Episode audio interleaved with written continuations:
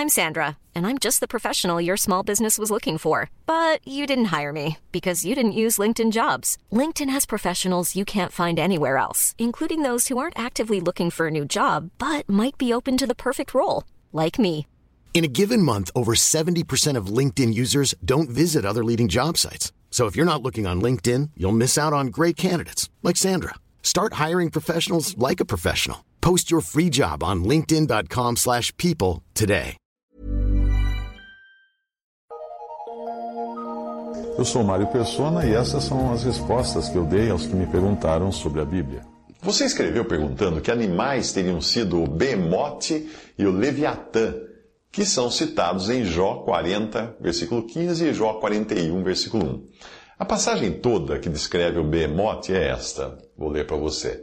Contemplas agora o behemote que eu fiz contigo, que come a erva como boi, eis que a sua força está nos seus lombos e o seu poder nos músculos do seu ventre. Quando quer, move a sua cauda como cedro, os, os nervos das suas coxas estão entretecidos, os seus ossos são como tubos de bronze, a sua ossada é como barras de ferro. Ele é a obra-prima dos caminhos de Deus. O que o fez o proveu da sua espada. Em verdade, os montes lhe produzem pastos por todos os animais do campo, onde todos os animais do campo folgam. Deita-se debaixo das árvores sombrias, no esconderijo das canas e da lama. As árvores sombrias o cobrem com sua sombra, os salgueiros do ribeiro o cercam. Eis que um rio transborda e ele não se apressa, confiando ainda que o Jordão se levante até a sua boca. Podeloiam porventura caçar à vista de seus olhos, ou com laços lhe furar o nariz? Jó 40, versículos 15 ao 24. Alguns animais terrestres poderiam ser classificados como herbívoros de grande força nos lombos, ossos grandes e fortes como metal e providos de espada, que pode significar um búfalo como o africano, que poucos sabem ser um animal perigosíssimo, ou um rinoceronte. rinoceronte. Ah, mas quando fala de, de ter o seu esconderijo nas canas e na lama, nós podemos pensar no hipopótamo, mas eu não, não saberia dizer se hipopótamos que possuem grandes presas né, tenham existido no Rio Jordão, que também é citado na passagem. Já a passagem completa sobre o Leviatã vem no capítulo seguinte, e diz assim: Poderás tirar com anzol o Leviatã, ou ligarás a sua língua com uma corda? Podes pôr um anzol no seu nariz? ou com um gancho furar a sua queixada? Porventura multiplicará súplicas para contigo, ou, ou brandamente falará? Fará ele aliança contigo, ou tomarás tu por servo para sempre? Brincarás com ele como se fora um passarinho, ou, ou prenderás para tuas meninas? Os teus companheiros farão dele um banquete, ou o repartirão entre os negociantes? Encherás a sua pele de ganchos, ou a sua cabeça com arpões de pescadores? Põe a tua mão sobre ele, lembra-te da peleja e nunca mais tal intentarás. Eis que é vã a esperança de apanhá-lo, pois não será o homem derrubado só ao vê-lo? Ninguém há tão atrevido que a despertá-lo se atreva. Jó, capítulo 41, versículo 1 ao 10. Seria o Leviatã um crocodilo? Já que a passagem fala de um animal aquático que eventualmente alguém poderia tentar pescar? O crocodilo é um forte candidato, pois tem uma couraça difícil de ser rompida por arpões e anzóis, mas considerando que as duas passagens falam de animais impossíveis de serem domados pelo homem, talvez a palavra de Deus não esteja querendo que você aprenda zoologia lendo essas passagens. Por isso eu prefiro dizer que eu não sei ou não tenho certeza de que animais seriam eles, ou até se, se teriam sido animais reais de tempos imemoriais, como os dinossauros, dinossauros, ou até mesmo animais míticos que poderiam povoar as lendas dos tempos de Jacó, eh, ou de Jó, melhor dizendo, como eram os dragões da mitologia oriental, dos chineses.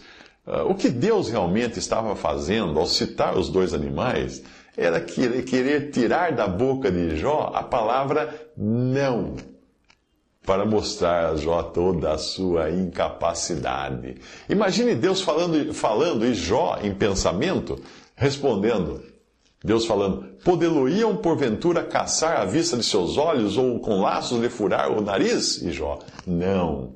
Poderás tirar com anzol o leviatã ou ligar, ligarás a sua língua com uma corda? Não.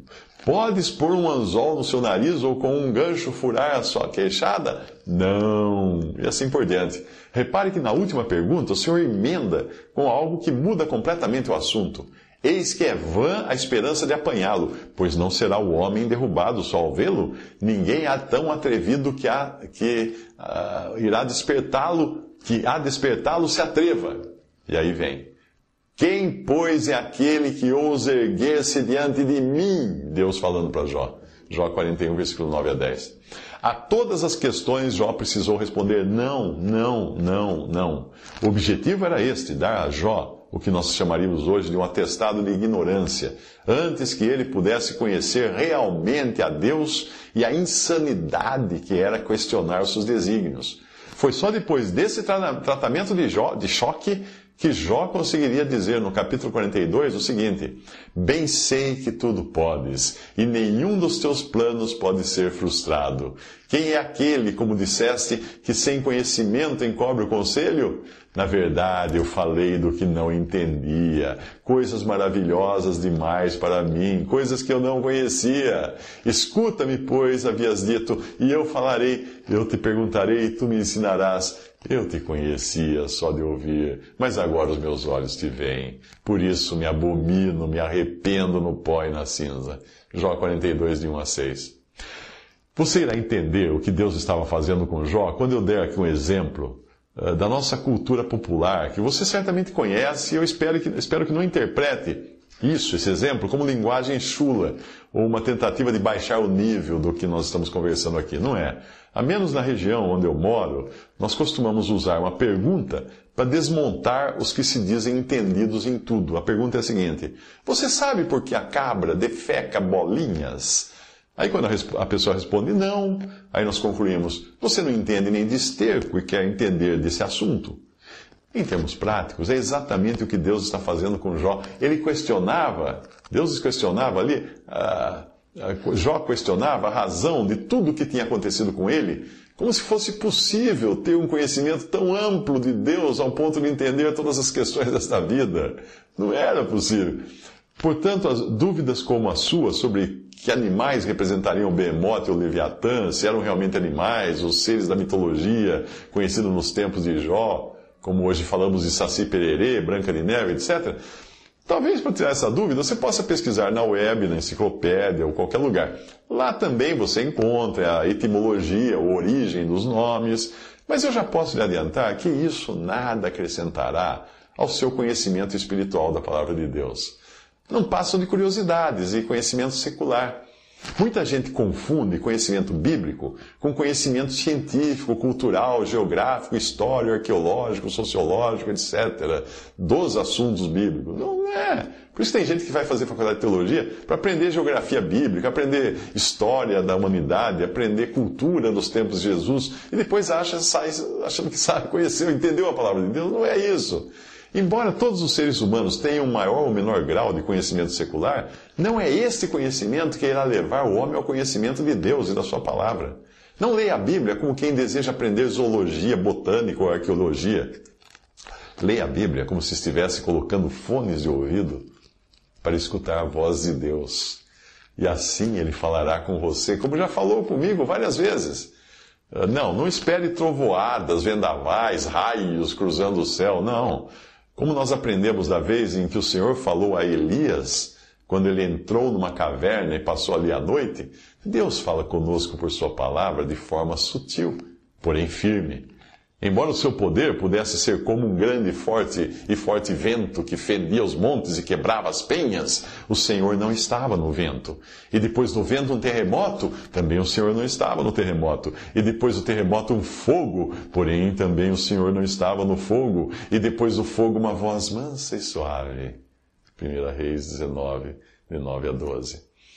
E quando Deus nos fala assim, com uma voz mansa e delicada, Ele faz de forma a quebrar todo o nosso orgulho, porque é no orgulho que reside a nossa resistência. Se você reparar na passagem toda, verá que Elias eh, está desapontado com Deus porque as coisas não saíram do jeito que ele desejava. E aí ele escondeu-se numa caverna. E quando o Senhor lhe perguntou: Que fazes aqui, Elias? Ele logo quis mostrar serviço gabando-se de como era fiel a Deus e coisa e tal. Os filhos de Israel deixaram a tua aliança, derrubaram os teus altares, mataram os teus profetas à espada, só eu fiquei. e ele repete uma segunda vez: Eu tenho sido em extremo zeloso pelo Senhor Deus dos exércitos, porque os filhos de Israel deixaram a tua aliança, derrubaram os teus altares, mataram os teus profetas à espada, e só eu fiquei. 1 Reis 19, 10 a 14.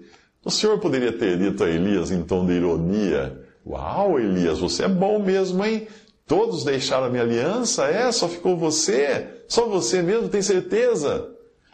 Mas o Senhor não diz isso, mesmo com Elias comparando-se a todos os outros de Israel, que ele considerava inferiores, inferiores a si em termos de fidelidade e devoção a Deus. A sutil puxada de tapete, o Senhor dá no versículo 18 do mesmo capítulo, quando ele diz: também deixei ficar em Israel sete mil, todos os joelhos que não se dobraram a Baal e toda a boca que não o beijou. 1 Reis 19, 17. Sete mil Elias! Elias se gabando de ter sido o único que permaneceu fiel ao Senhor e agora vai ser obrigado a dormir com essa. Deixei ficar em Israel sete mil que não se dobraram a Baal e toda a boca que não o beijou. Mas a sutil reprimenda do Senhor não foi a única coisa a atingir Elias ali. A partir daquele momento, o profeta estava de aviso prévio, pois logo Eliseu tomaria o seu lugar como profeta. Apesar de ter sido um dos maiores profetas de Israel, esta falha de Elias, em razão do seu orgulho, lhe custaria o posto. E é nesse sentido que Deus sempre pode falar a você e a mim, mas no sentido de quebrar a nossa resistência, o nosso orgulho e, em especial, a nossa pretensa capacidade de entender todas as coisas. Ainda que eu e você sejamos tão fortes e poderosos quanto o Behemoth e o Leviatã, tem um que é mais que tudo e que todos, o Senhor. Este é o tema aqui, quando ele fala do Behemoth e de Leviatã. É, esse é o assunto de Deus, não é a zoologia. Talvez a primeira, a primeira vez que eu escutei a voz de Deus falando claramente a mim, pelas palavras, pelas páginas da Bíblia, foi justamente quando eu abri a Bíblia a esmo e caí no capítulo 41 de Jó. Eu estava passando por um forte estresse, porque as minhas crenças no esoterismo, nas religiões orientais, no espiritismo, na reencarnação e nessas coisas desmoronavam uma a uma e me deixavam na mão, sem me dar um sentido para a vida. Eu tinha escutado o evangelho por meio de um colega da faculdade, estava meio, meio assim como Jacó, brigando com Deus. Eu tentava resistir ao máximo quando, uma certa noite, sozinho no apartamento onde eu morava e bastante chateado e revoltado com Deus, a quem eu nem conhecia de fato até ali. Peguei uma Bíblia de capa verde que tinha ali, da edição Ave Maria, que eu tinha ganhado da mãe da minha namorada na época, e disse em voz alta, em tom de desafio: Se o senhor realmente existe, me mostre aqui. Foi aí que eu abri a Bíblia, a esmo, e dei de cara com os últimos capítulos de Jó. Enquanto eu lia este capítulo 41, parecia que Deus estava bem na minha frente, bem ali, com o dedo em riste, fazendo assim, ralhando comigo e com, minha, com a minha total imbecilidade em tentar entender coisas que eram maravilhosas demais para mim. Ele falava comigo como falava com Jó. Você sabe com quem você está falando? Você sabe quem é que faz parir as cabras monteses? Você sabe quem faz a neve descer do céu? Você sabe isso? Você sabe aquilo? Então cale a sua boca, porque você não sabe de nada. Era esse o sentido da conversa com Jó. Esse é o sentido da conversa que Deus teve comigo através das mesmas páginas da, das Sagradas Escrituras. Eu li aquele capítulo naquela noite, aí eu deitei na cama, fechei a Bíblia, puxei a coberta até por cima da cabeça e tentei, tentei dormir. Eu pensava comigo assim, e o negócio aqui ficou sério. Eu tinha acabado de desafiar alguém a quem eu nunca conhecera de verdade. E agora eu me sentia como se tivesse tomado um daqueles, sabe aqueles raios redutores dos filmes de ficção científica, bzzz, que, que reduz a pessoa, faz ela ficar do tamanho de uma barata. Era assim que eu me sentia. Sentia como se Deus estivesse com o dedo na minha cara, dizendo: Mário, cale essa boca, rapaz, você tem muito que aprender, não fique falando do que você não entende. Mais adiante eu viria a me converter, eu não me lembro se em questão de semanas ou de meses, talvez, mas aquilo foi muito forte. E Deus fala e continua falando, e muitas vezes é no sentido de quebrar a minha resistência, o meu orgulho, o meu amor próprio, porque essas coisas nós sempre vamos ter e precisam sempre ser quebradas. Se existe alguém capaz de furar a couraça desse bemote aqui, que sou eu, de fisgar a mandíbula do Leviatã que mora em mim, esse alguém é Deus. Então, quando você encontrar algo como um bemote ou leviatã na sua Bíblia, e ficar achando que só será feliz se descobrir o significado disso, que animais são esses, raciocine assim. Tudo que puder ser aprendido numa escola, mesmo de teologia, por qualquer pessoa estudiosa, não é o conhecimento real do que Deus quer nos passar pela palavra de Deus. Não é o que realmente importa. Leia 1 Coríntios 2 e você entenderá que o real conhecimento bíblico é aquele que nem os maiores sábios do mundo poderiam aprender com seus cérebros e com sua capacidade de aprendizado e jamais teriam conseguido ensinar. O conhecimento real pertence àqueles que têm uma nova vida e o Espírito Santo habitando em si, nasceram de novo, creram em Jesus como Salvador, foram justificados por essa fé e, selados com o Espírito Santo agora possuem a mente de Cristo, que lhes capacita a frequentar uma aula a qual os sábios do mundo não têm acesso. Eu nunca me esqueci do exemplo dado por um irmão que, que falava de um pequeno povoado na Inglaterra, no passado, onde havia uma assembleia de irmãos reunidos ali, e entre eles estava o juiz da cidade, o homem mais culto, mais importante, maior autoridade da cidade, preparado para decidir os destinos das pessoas, pronto para responder qualquer pergunta que lhe fizessem. Mas naquela assembleia também estava o padeiro, que era pouco alfabetizado, alfabetizado e nada sabia além de fazer pão mas era igualmente convertido a Cristo. Mas quando a igreja se reunia, era o padeiro e não o juiz quem o Espírito Santo usava para ensinar os irmãos. O apóstolo Paulo explicou assim, quando ele escreveu aos crentes em Corinto, uma importante cidade da Grécia, que era o berço da sabedoria e da filosofia humana. Ele escreveu assim: A minha palavra e a minha pregação não consistiram em palavras persuasivas de sabedoria humana, mas em demonstração de espírito e de poder, para que a vossa fé não se apoiasse em sabedoria dos homens, mas no poder de Deus. Todavia falamos sabedoria entre os perfeitos.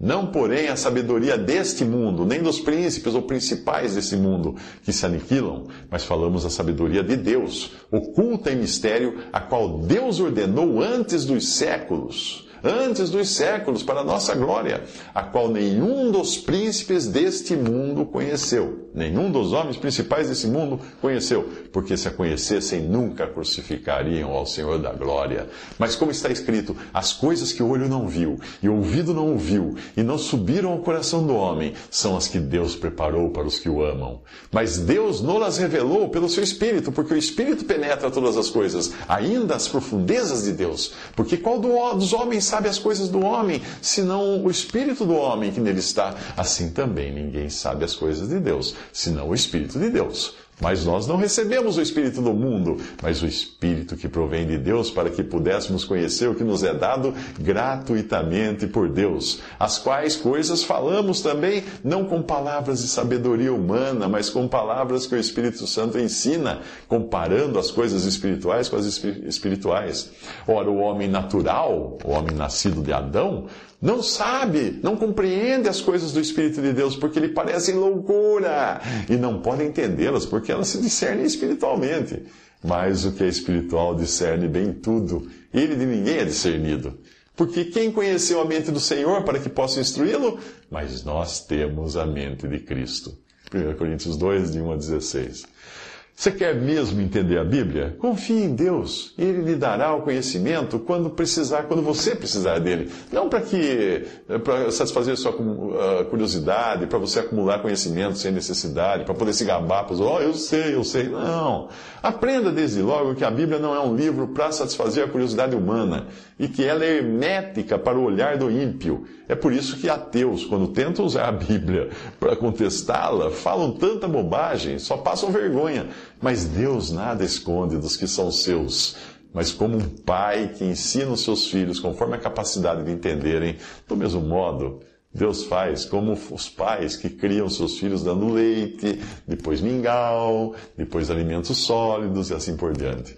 Se nós desconfiarmos de Deus, achando que Ele escondeu de nós alguma informação que nós achamos importante, como a revelação de que animais seriam o bemote e o leviatã, por exemplo, nós estaríamos adotando a mesma posição de Eva.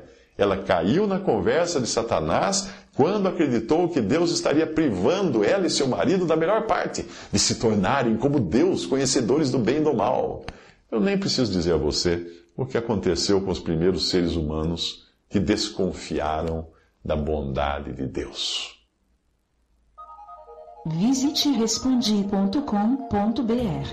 Adquira os livros ou baixe e-books. Visite 3minutos.net.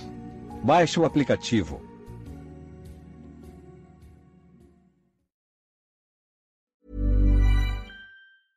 Mom deserves the best, and there's no better place to shop for Mother's Day than Whole Foods Market. They're your destination for unbeatable savings, from premium gifts to show-stopping flowers and irresistible desserts. Start by saving 33% with Prime on all body care and candles. Then get a 15-stem bunch of tulips for just $9.99 each with Prime. Round out Mom's menu with festive rosé, irresistible berry chantilly cake, and more special treats. Come celebrate Mother's Day at Whole Foods Market.